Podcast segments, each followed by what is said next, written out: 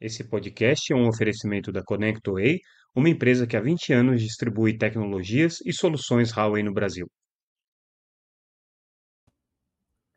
Olá pessoal, tudo bem? Aqui é Samuel Possebon, editor da Teletime. A gente está de volta com mais um Boletim Teletime, o nosso podcast diário com as principais notícias do mercado de telecomunicações. Hoje a gente está destacando aqui aquilo que foi é, levantado e colocado no nosso, na nossa publicação Teletime nessa terça-feira, dia 28 de novembro de 2023. Tem muita coisa. Hoje é, eu vou pedir um pouquinho de paciência para vocês, porque realmente a gente vai ter que é, comentar muitos assuntos aqui, deve se alongar. Primeiro, porque a gente realizou o nosso evento Teletime Tech, o evento que a Teletime organiza para discutir questões de tecnologia, questões de estratégia das empresas com relação à adoção das tecnologias e definição de serviços, aqui falando especificamente do mercado de fibras, do mercado de é, banda larga, é, do mercado de infraestrutura, de redes neutras, postes, então tem muita coisa que aconteceu aqui. Movimentos importantes também em Brasília, com relação ao mercado de TV por assinatura, de TV paga, é, uma operação importante da Polícia Federal acontecendo lá, votação também do projeto de streaming, outro tema relevante que a gente teve que abordar. Então, tem muita coisa para a gente é, tratar aqui. Vamos começar pelas matérias que foram é, destacadas aqui no Teletime Tech, no evento que a gente realizou, porque algumas coisas importantes aconteceram ali. Primeiro, um fato que a gente destaca que é, uniu vários diferentes é, atores aqui que participaram do evento, desde é, associações setoriais que representam pequenos operadores, é, associações que representam empresas que fazem instalação de infraestrutura, empresas de energia elétrica, operadores é, regionais já com um porte mais bem estabelecido, mas ainda considerados aí pequenos operadores dentro do cenário brasileiro, grandes operadoras dentro do cenário brasileiro, todos eles pedindo uma coisa regularização dos pequenos ISPs, principalmente na ocupação de postes. Esse foi um tema de grande preocupação entre vários atores. Foi uma manifestação das empresas de redes neutras, é, especificamente a Fibrasil pediu isso, também a iSystem, que é a empresa de rede neutra da TIM.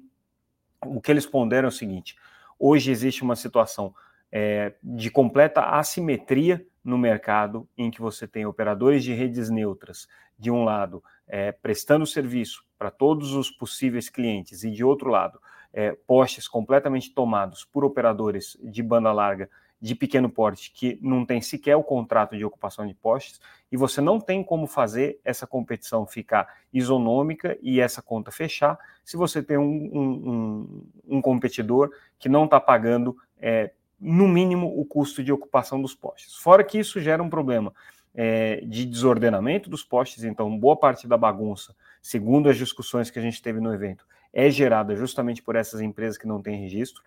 É, essas empresas trabalham de maneira absolutamente precarizada e sem nenhum tipo de controle é, da qualidade do serviço que está sendo prestado, da qualidade da mão de obra, da qualificação desses profissionais. Isso foi apontado pela FENINFRA, que é a federação que representa as empresas que fazem esse tipo de instalação. Então, ela está justamente se queixando desse tipo de é, atuação dessas empresas clandestinas.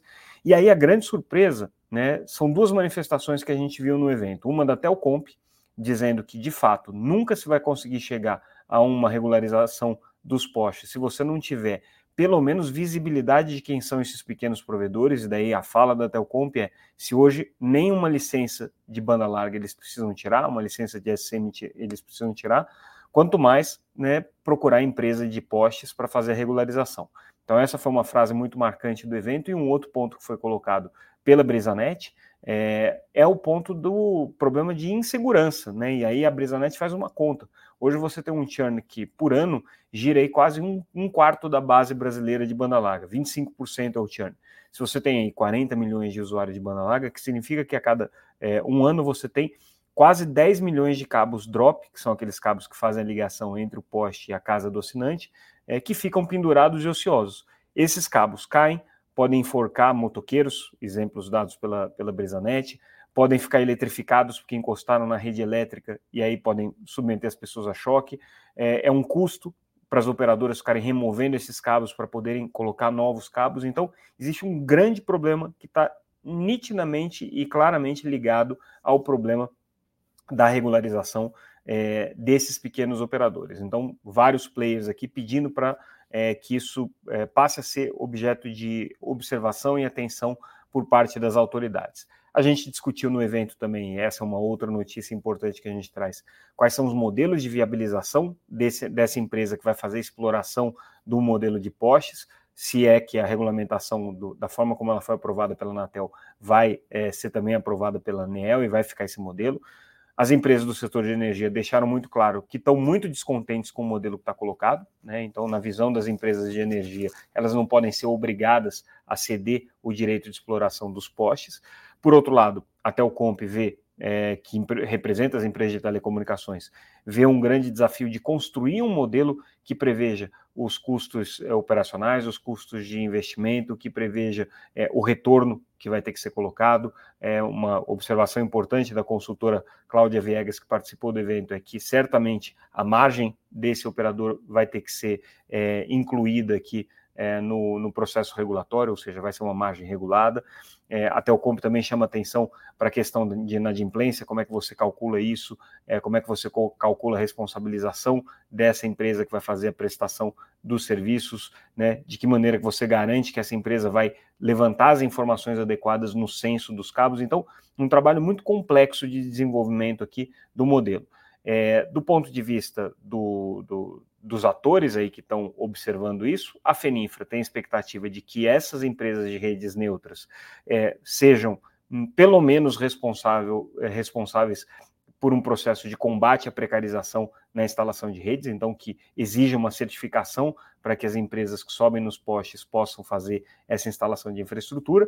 E do ponto de vista de possíveis investidores, aqui quem participou é, foi um, um, dos sócios é, da RK Partners, que está olhando esse assunto, disse: olha, não tem grandes entusiasmos nesse momento com relação a esse modelo, mas a gente tem que olhar, porque existe uma portaria interministerial, existe uma regulamentação é, das agências que está sendo feita, e pode ser que tenha, negócio aí. E o que ele pondera é o seguinte: olha, se hoje você tem cinco, dez operadores pendurados num poste, sem um contrato de poste, ganhando dinheiro, se você tiver um operador que consiga é, é, agregar todos esses players e que atue de uma maneira regular, esse operador vai conseguir ganhar dinheiro também. Então existe aí uma, é, uma perspectiva né, de que você tenha é, sim um processo de regularização dos postes e que isso traga um novo ator que pode ganhar dinheiro. Como que isso vai ser feito? Muito difícil, porque a regulamentação prevê que ele seja remunerado é, é com base num, modelo de custos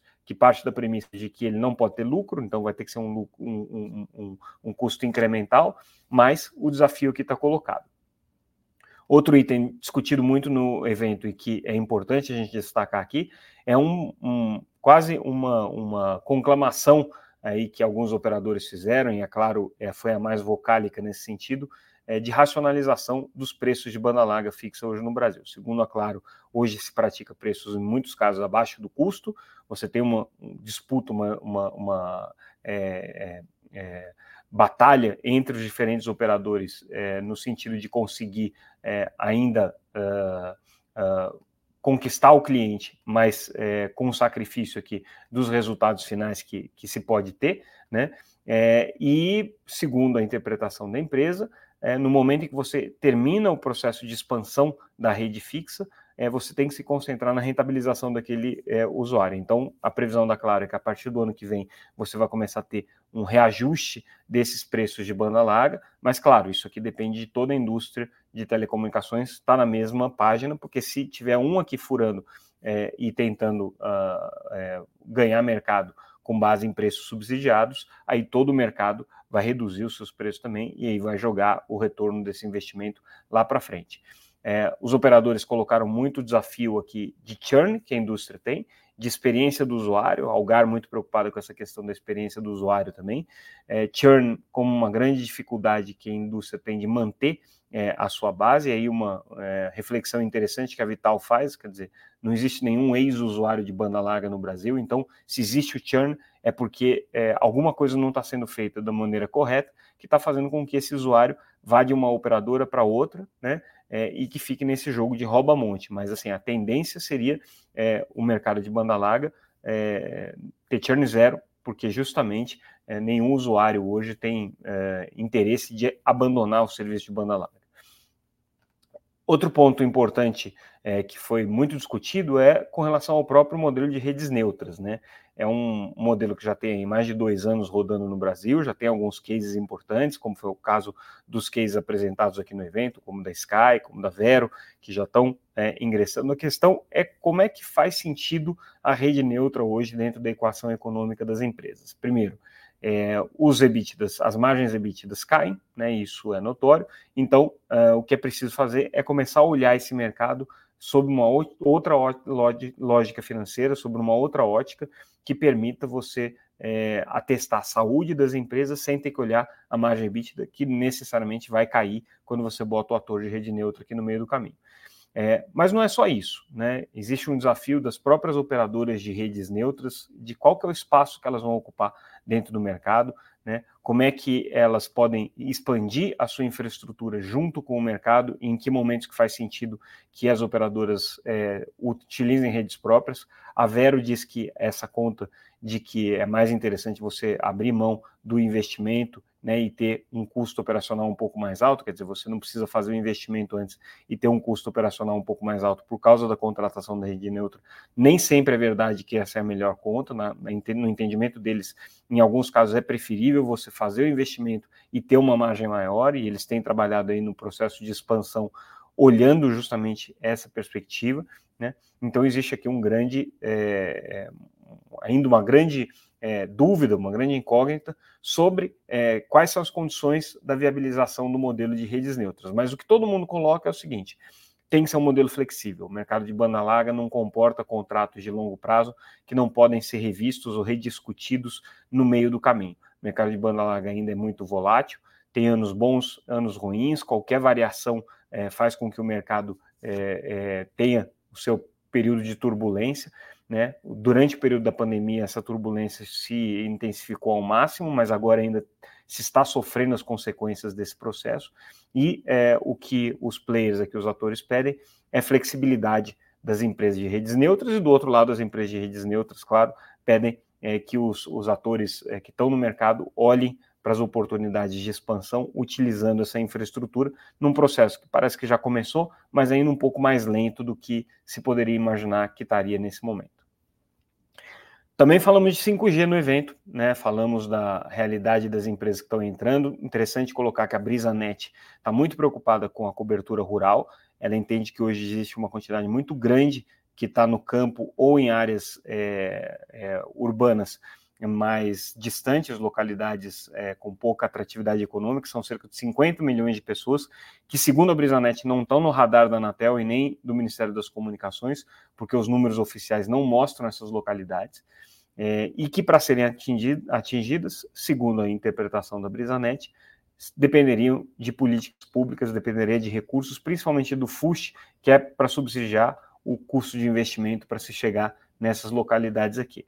Já do ponto de vista da Claro, o que ela diz é o seguinte: olha, tecnologia não é problema, rede não é problema, o 5G está sendo é, colocado em operação, é, inclusive acima das metas que estão previstas ali da Anatel, mas existe o grande desafio de como que você rentabiliza essa rede. Né? É, o custo de operação é mais alto, porque você tem um custo de energia maior, é, o custo é, de aquisição de cliente é mais alto, porque você tem um terminal que é mais caro, é, ele não paga mais por isso, ele vai pagar eventualmente um pouco mais se ele migra para um plano de dados com mais com uma franquia maior.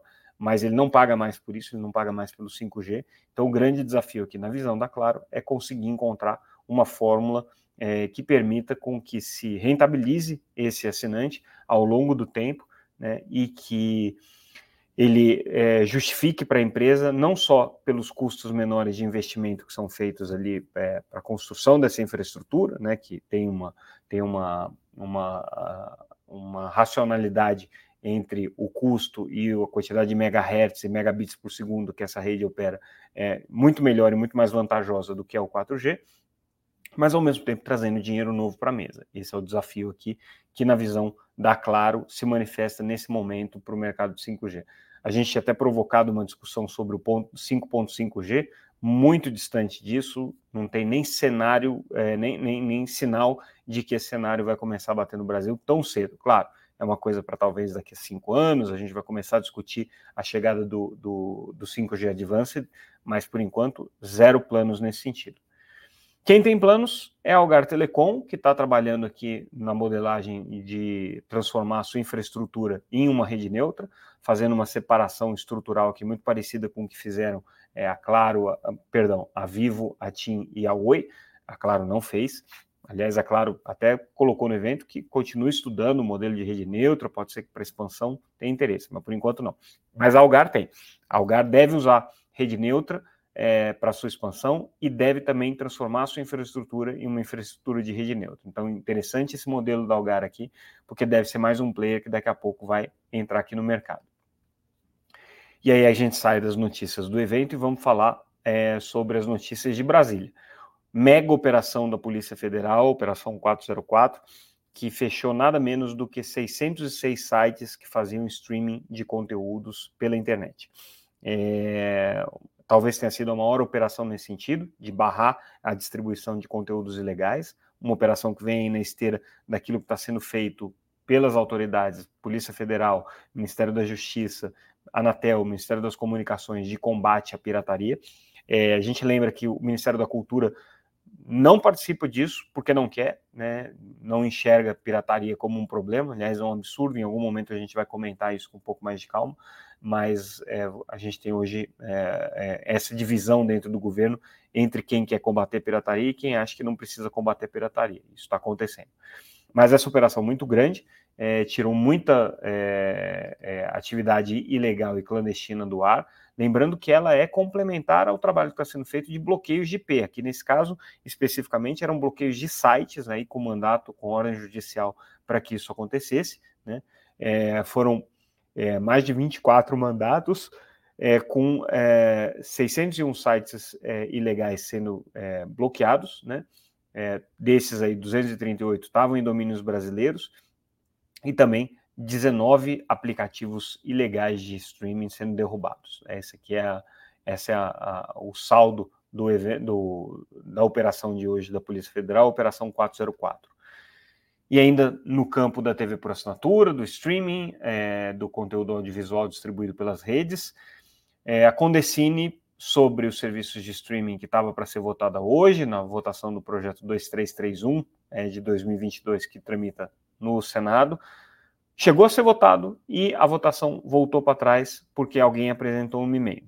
É, coisas do Senado, que não existe nenhuma regra que valha é, e que esteja escrita é, em pedra que ninguém vai mudar, então o Senado sempre tudo pode, né, inclusive voltar atrás numa, numa, numa votação e reapresentar uma emenda já completamente fora do prazo de emendas, mas lá se aceita isso. E o bastidor dessa história, que a gente vai contar um pouco mais de, com um pouco mais de calma é, no nosso podcast da sexta-feira, é o seguinte: as empresas é, que fazem distribuição de conteúdos por streaming é, gratuito, ou pelo menos que não, não, não tem cobrança para o usuário, como é o caso do YouTube, por exemplo, que tem cobrança, tem o YouTube Premium, mas assim, o grosso da receita deles vem de publicidade, não, não, não, não vem da venda de assinatura. Não quer pagar com Decine. Já tinham feito uma manobra para colocar um projeto em que os conteúdos gerados por usuário não pagariam, e agora teve, inclusive, com apoio aí de influenciadores, uma movimentação para tirar tudo de dentro é, da Condecine. Então, o YouTube, que talvez hoje seja a principal plataforma de streaming no Brasil, é, não pagaria com o Decine se essa emenda for aprovada. O projeto foi jogado para a semana que vem. Tem que ver como é que o relator vai responder a essa emenda, se é que ele vai incorporar ao seu trabalho. Mas aí é, o que a gente vê, mais uma vez, é o lobby das big techs é, comendo solto dentro do Congresso e com uma capacidade de articulação que às vezes até impressiona, porque conseguir fazer uma votação que já estava feita na comissão é, a gente está falando da Comissão de Assuntos Econômicos aqui, né?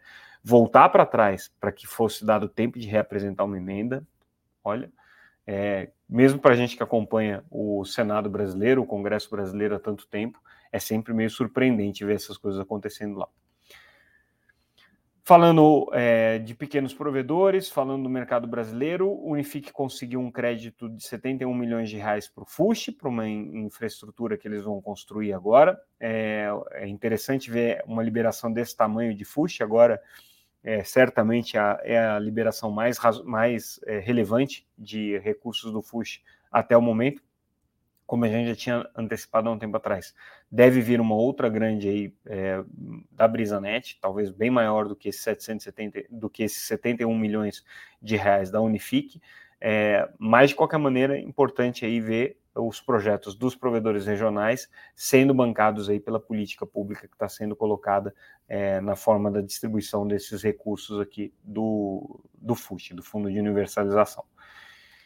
E aí a gente fecha esse nosso boletim, que acabou nem ficando tão longo assim, porque acho que eu falei muito rápido, né? E também não dei muitos detalhes ali das matérias. Todo mundo tem que voltar para o site para ler a matéria, tá? É, tenham paciência aí de dedicar meia hora por dia, de dar uma, dar uma, uma leitura é, mais caprichada em todos esses assuntos que a gente combinou, porque muita coisa que está nas matérias que a gente publica no site, eu acabo não tendo tempo ou condições de trazer aqui para esse debate.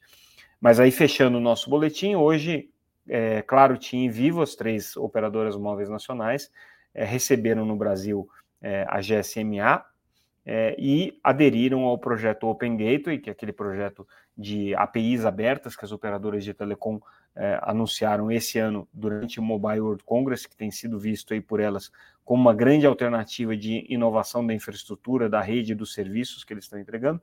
E com essa adesão ao Open Gateway, eles já é, seguiram as padronizações que estão especificadas ali e é, desenvolveram um mecanismo antifraude que pode ser acessar, acessado por todo o ecossistema financeiro, o ecossistema de meios de pagamentos, empresas de outros países, né? Então aí as operadoras finalmente se colocam aqui como provedoras de conteúdos digitais numa plataforma é, Open Gateway que é acessível a todas elas, né?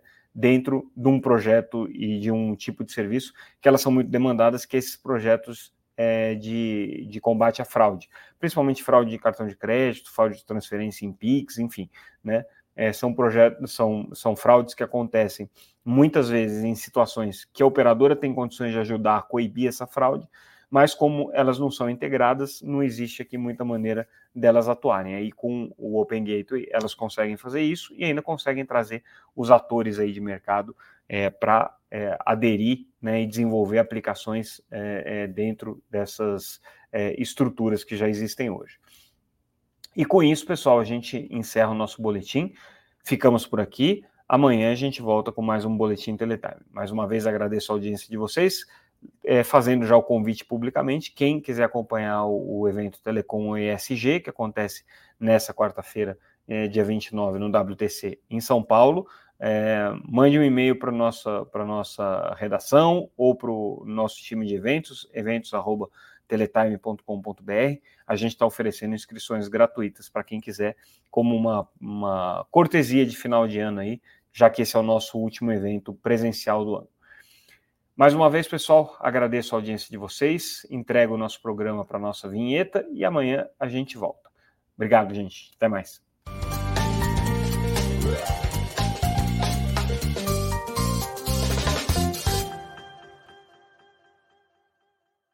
Esse podcast é um oferecimento da ConnectWay, uma empresa que há 20 anos distribui tecnologias e soluções Huawei no Brasil.